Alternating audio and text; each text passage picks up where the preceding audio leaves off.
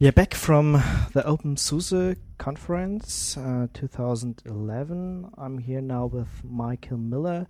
He is uh, the Vice President, Global Alliance and Marketing at SUSE. Hi. Hi, nice to be here. So, you are um, now SUSE, but before you were from Attachmate? Yes, right? that's right. Yep. Um, so, Attachmate bought SUSE or bought Novell uh, some uh, month ago, and um, yeah, what's how is um, how is it now? Yeah, I'll give you a little bit of background on that. So this uh, Attachmate, um, prior to the acquisition of Novell, uh, included two business units: the traditional Attachmate business and the NetIQ business, which is focused on systems and security management. The Attachmate business focused on host access. Um, and simultaneous with the acquisition of Novell, we constructed an entity called the Attachmate Group, which is a software holding company, which is now the framework for all of our business units. So now inside of that Attachmate Group are four units Attachmate, NetIQ, Novell, and SUSE. So SUSE is now in division on its an own. independent company within the group uh, that's completely focused on on the enterprise Linux business. So if you, for example, an easy way to, to think of it in Novell terms is within the unified Novell company, everything that was referred to as OPS or Open Platform Solutions, and the the people associated with that are now part of the SUSE business unit. Mhm. So before, when when you went to the office here in Nuremberg, there was uh, the um, red Novell sign. The business cards were uh, red with the Novell sign, and uh, now I get a card from you, uh, and it looks green. That's right. We've, we're all green, and we're very excited about that. So we have placed the headquarters for the SUSE business here in Nuremberg, back where it all started, uh, and we're doing business as SUSE, SUSE.com, SUSE business card, SUSE.com email addresses. It is truly an independent business, and uh, you know, for for the folks in the business unit, that's a really exciting uh, and uplifting change Mm. to have the SUSE brand up there and visible. Uh, we're very proud of that. And um, yeah, the people working for you are um, happy with this transition, Very happy. Yeah, Yeah. absolutely. and and the community. So there is there is a part, okay, the people working for you, but Yeah. there's also the OpenSUSE community. Um, I think they were frightened uh, a little bit when the acquisition was announced. Yeah, how is it now? I think it's very good, and I think there was definitely apprehension or concern right after and even before the acquisition. You know, for roughly a year prior to the acquisition, there was a lot of uncertainty around what would happen with Novell, and the community was concerned as well. Um, and so it was very important to us that even uh, immediately after the, the acquisition, that we immediately connected with the community um, and and shared our thoughts and our intentions and the value we place on the community, the Open SUSE project. Uh, and personally, I find that very interesting, and have reached out as much as I can uh, to join the community uh, because I'm an Open SUSE user also. Okay. Um, so for me, it's both, you know, connecting uh, my interest as part of being as part of the community as an OpenSUSE user with my role within the SUSE business, uh, and I think it that's uh, I think that's symbolic of the nature of the relationship. That it's it's not a uh, an us or them business transaction. It's a it's a a combination of reciprocal relationships where SUSE employees are Open OpenSUSE and Open OpenSUSE is part of SUSE. You know, it's it's a mix, and in a traditional traditional business relationships um, are different than that. This is something special. This is a community relationship, not a purely business relationship. Okay, now I hear I heard you're very connected with the um, OpenSUSE people. What's with the other uh, members of the management? Uh, are they as well, or is it just you? Or No.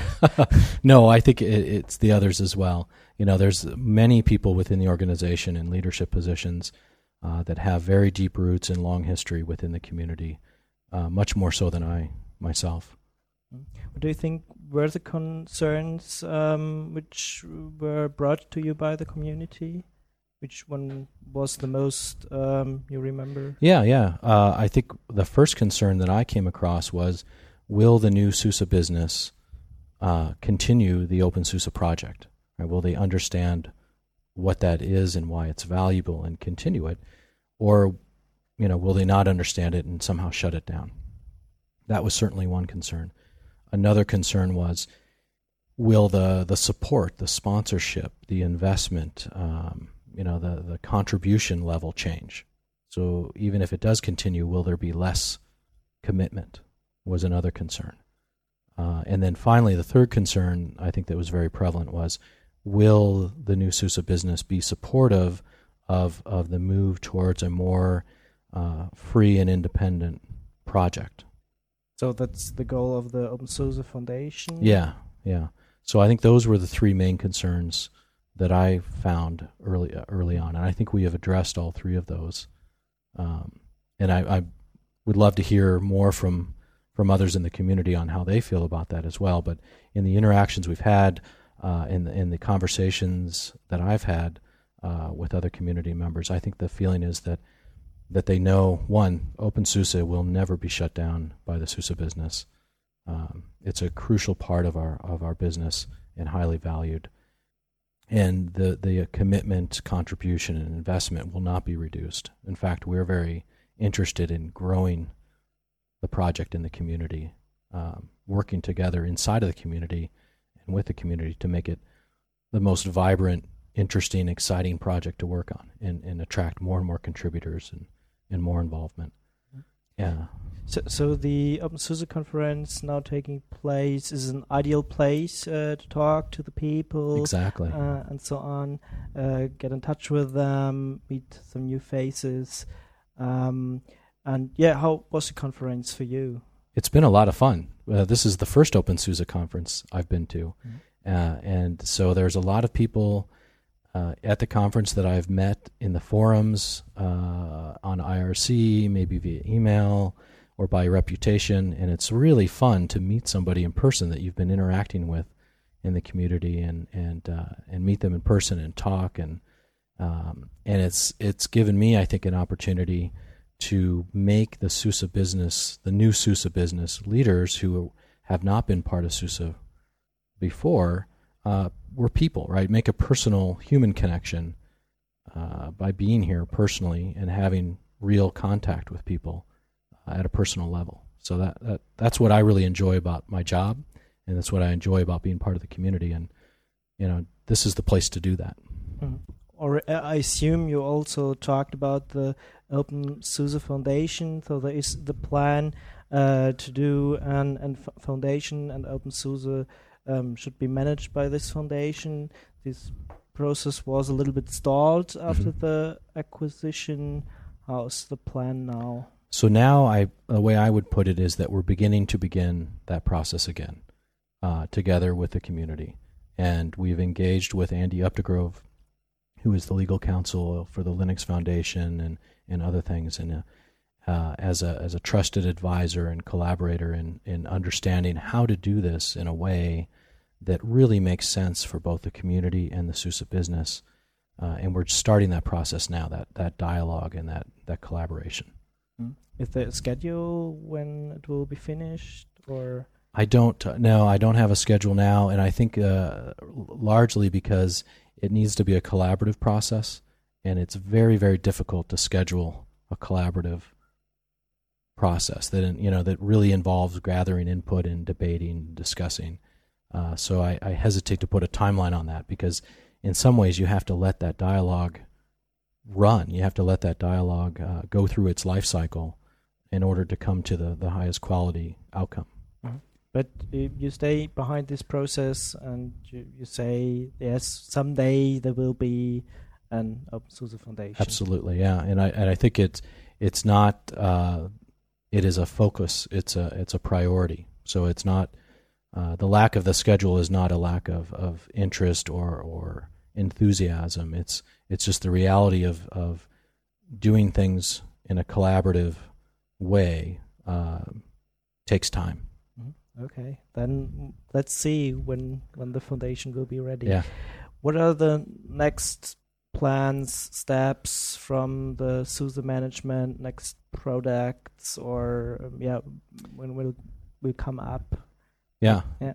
Okay, so a couple things we have coming up. Uh, uh, well, a couple things that have happened recently, right? We've had our um, SUSE Studio 1.2 release very recently. We're very excited about that. It's a really unique technology and solution, uh, and that just recently came around.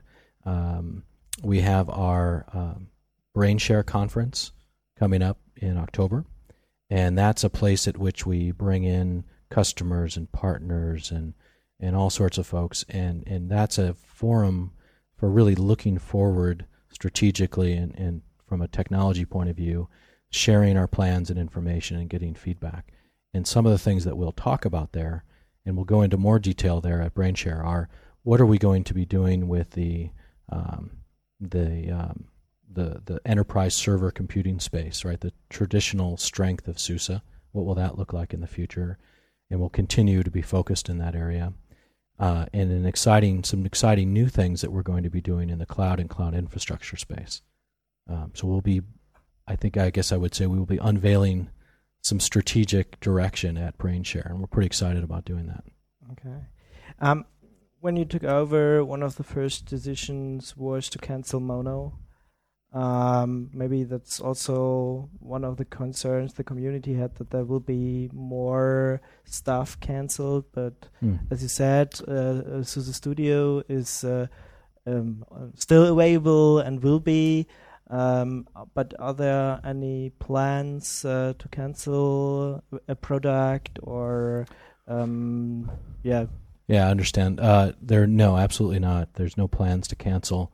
And even in the case of Mono, uh, it was important to us that the technology, which we think is is very valuable technology in the right context for the right business model and for the right uh, consumer, we didn't want Mono to go away. We wanted Mono to continue its life uh, with the right business behind it.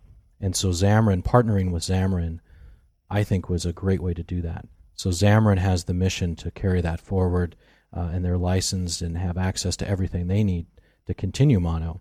And I think Mono is going to be far more successful with that kind of focused uh, drive behind it than it could have been as part of a business where it wasn't the focus. So, um, of the things remaining, there are no plans to discontinue or cancel.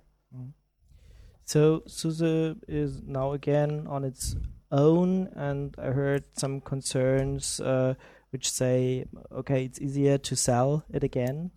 Um, how are your thoughts about that? Yeah, I get that question a lot. Yeah. it, it's a very natural question. Uh, so I would say a couple things. Uh, one, our our mission, the mission that we have been given as SUSE leaders, is to grow this business, and uh, we've been given the, the goal of growing it profitably. And the investments we're making, the strategic decisions we're making, are all aligned with long-term growth and success. Um, and so, from my point of view, I'm focused on growth. And as long as I'm focused on growth and, and I'm able to accomplish the strategic decisions uh, and investments that align with that, I feel very confident about the future of SUSE. Mhm. Uh, also, Whether it's alone or with Attachmate. oh, and my next point really is within the Attachmate group, uh, there is a history of, uh, if you go back and you look at the comb- combination of Attachmate and WRQ and the acquisition of NetIQ and bringing that private, the, the history and our track record within the Attachmate group is to acquire and provide independence and support and let businesses grow profitably. So there is no track record of buying things, stripping it down, and selling it. Mhm. You know, our track record is to buy it, give it the independence and support it needs, and, and let it grow profitably. And so that's what we'll do here as well. Okay. Thanks a lot. Michael Miller, Vice President, Global Alliance and Marketing at SUSE. And uh, yeah, hope you enjoyed the conference. We'll enjoy some, some other hours. And uh, maybe we see each other again in quite a time. Thank you very much.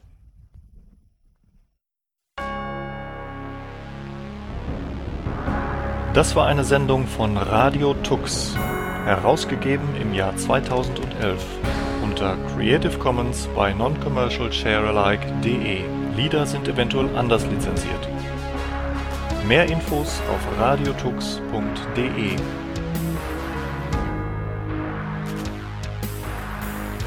Unterstützt von Tarent. Fairtrade Software.